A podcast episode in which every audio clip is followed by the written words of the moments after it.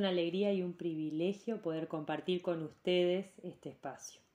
Vinimos desarrollando en un podcast anterior eh, esta idea fundamental, este concepto de la santificación.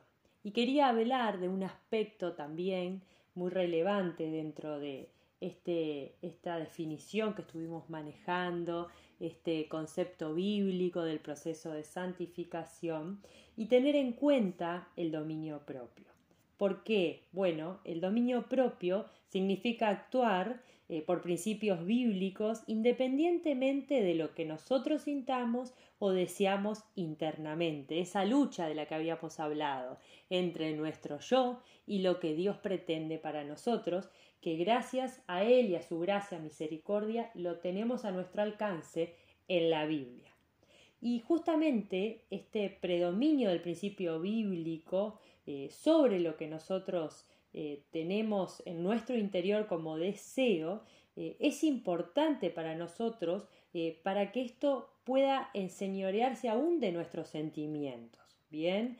Para que esos deseos pecaminosos que hay en nuestro interior puedan ser ahogados bajo la palabra y los conceptos que ella maneja y aún sustituidos por nosotros y en un proceso en el que nosotros somos partícipes porque somos personas reflexivas que meditan y de forma consciente quieren administrar estos principios y traerlos a la vida. Y bueno, tenemos dos enemigos. Uno es nuestra propia corrupción interna.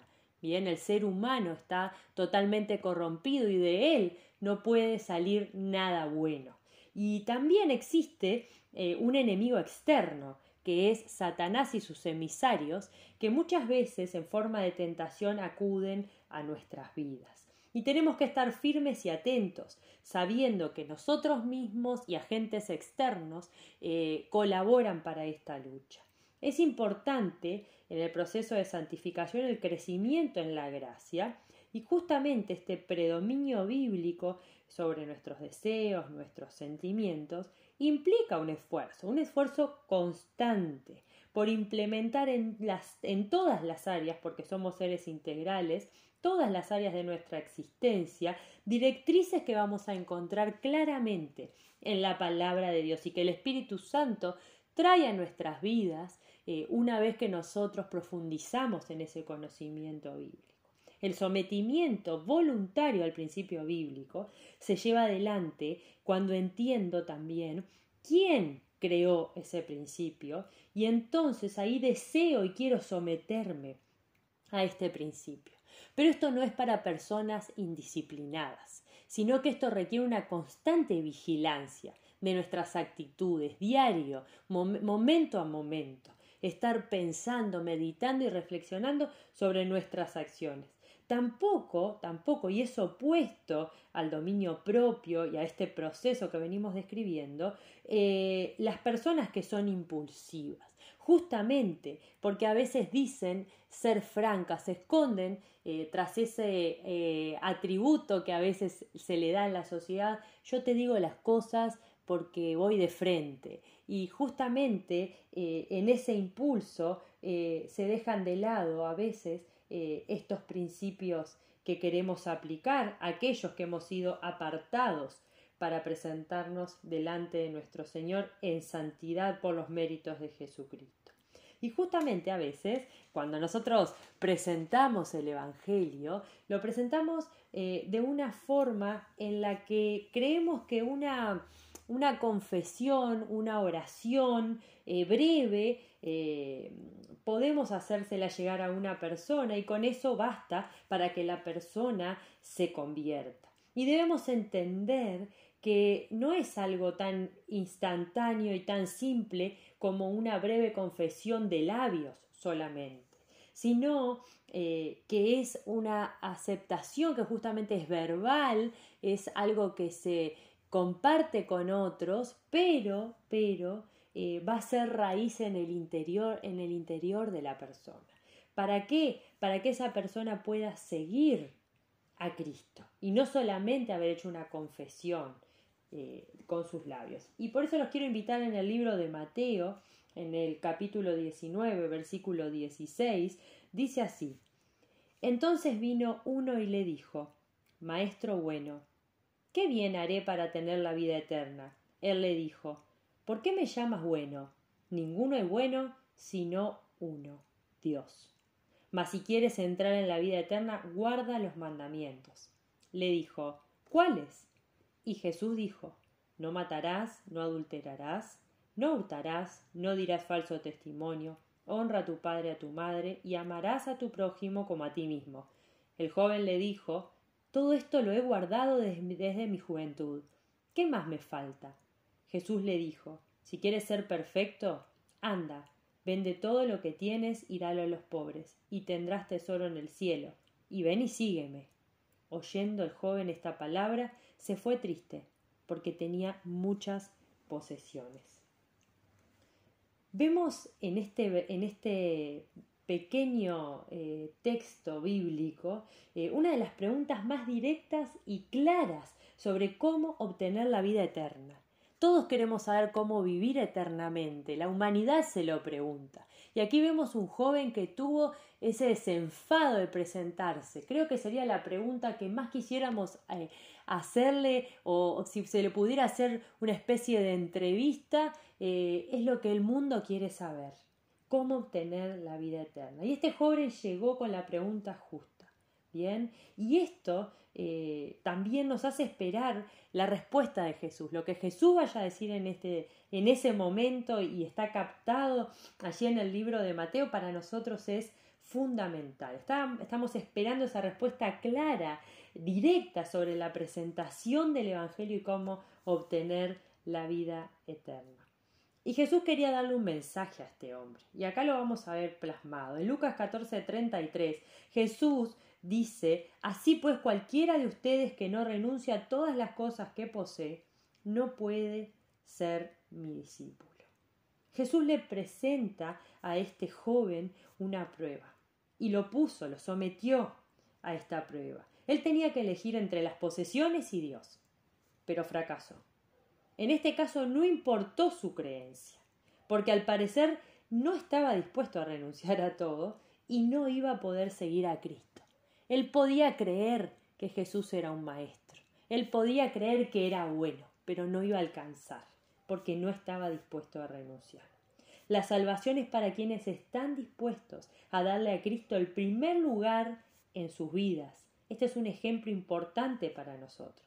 En ocasiones se separa el momento en, el que la persona es salva y luego decimos, bueno, tenemos tiempo para seguir a Cristo, para aprender sus mandamientos, porque bueno, una persona recién llegada a Cristo no puede saber todas las cosas.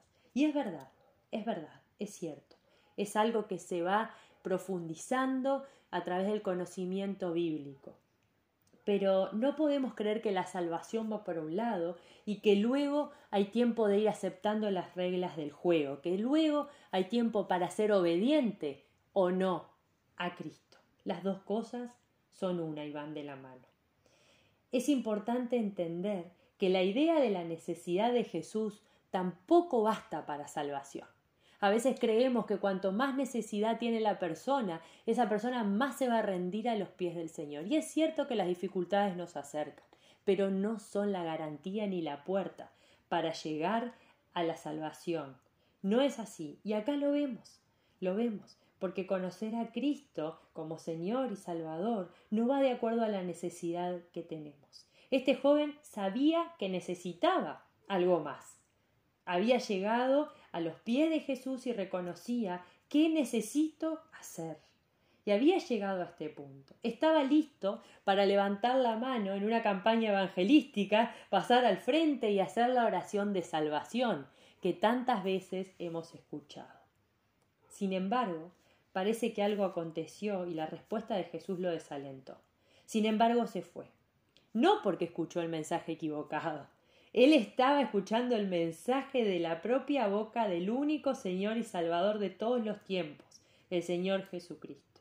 Tampoco fue porque no creyera, él sabía que era un maestro, sino que no estaba dispuesto a renunciar a todo lo que tenía y a someterse a través de la obediencia al principio que Jesús le presentó.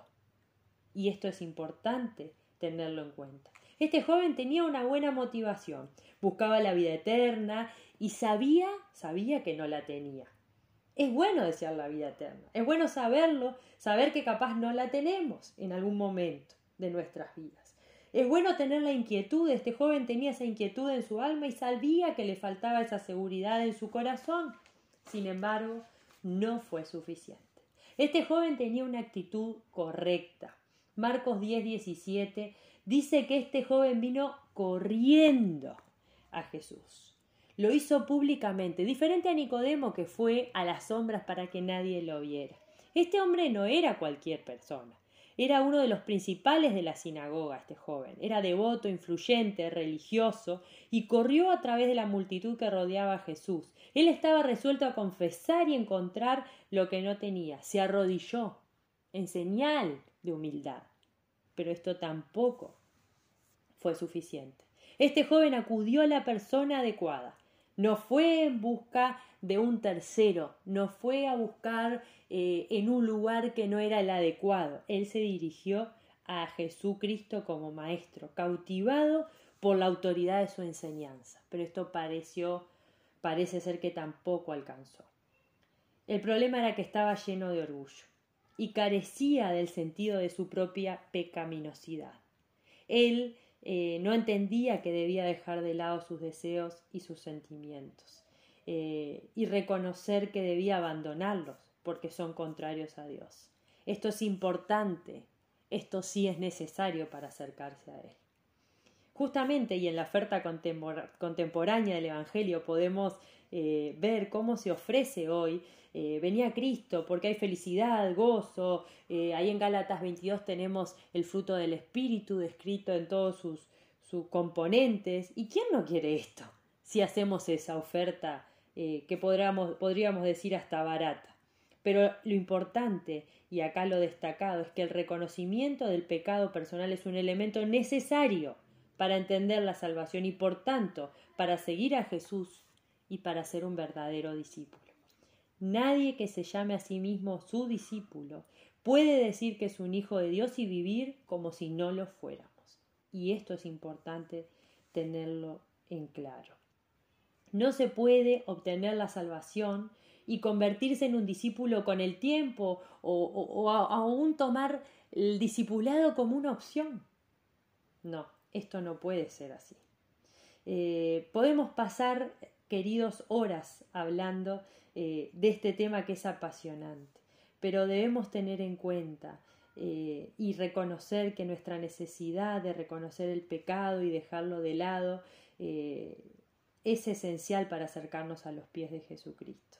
Es necesario someternos al principio bíblico, al mandamiento, no solamente porque debemos cumplirlo, y no es por imposición, por obligación, por miedo, por terror, sino que entendemos que como hijos de Dios nuestra condición eh, necesita de esa santidad de Dios, pero principalmente del señorío de Jesucristo. Este joven no se sometió a su señorío, no estuvo dispuesto a dejar de lado las cosas que más amaba por Cristo. La pregunta que Jesús eh, de alguna forma le, hace a este joven es, eh, ¿vas, a, ¿vas a hacer lo que yo quiero?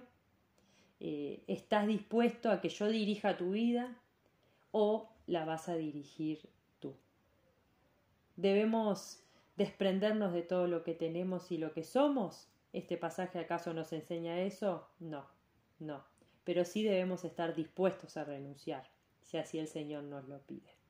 Es interesante, pero se fue triste, porque deseaba la vida eterna y sus beneficios, pero no estaba dispuesto a tomar el camino que Jesús le señalaba a vivir según las prioridades eh, y, y el principio del señorío de Jesucristo. Entendemos, hermanos, que la salvación es por gracia, por medio de la fe, como nos enseña Efesios en, el capítulo 2, versículo 8. Y ciertamente aún estimo todas las cosas como pérdida por la excelencia del conocimiento de Cristo Jesús mi Señor, por amor del cual lo he perdido todo y lo tengo por basura para ganar a Cristo. Que haya en nosotros, queridos hermanos, eh, esta disposición de obedecer.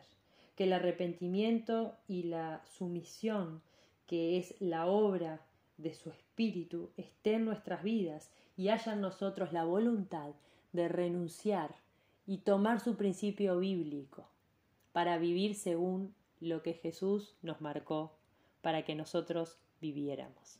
Dios les bendiga.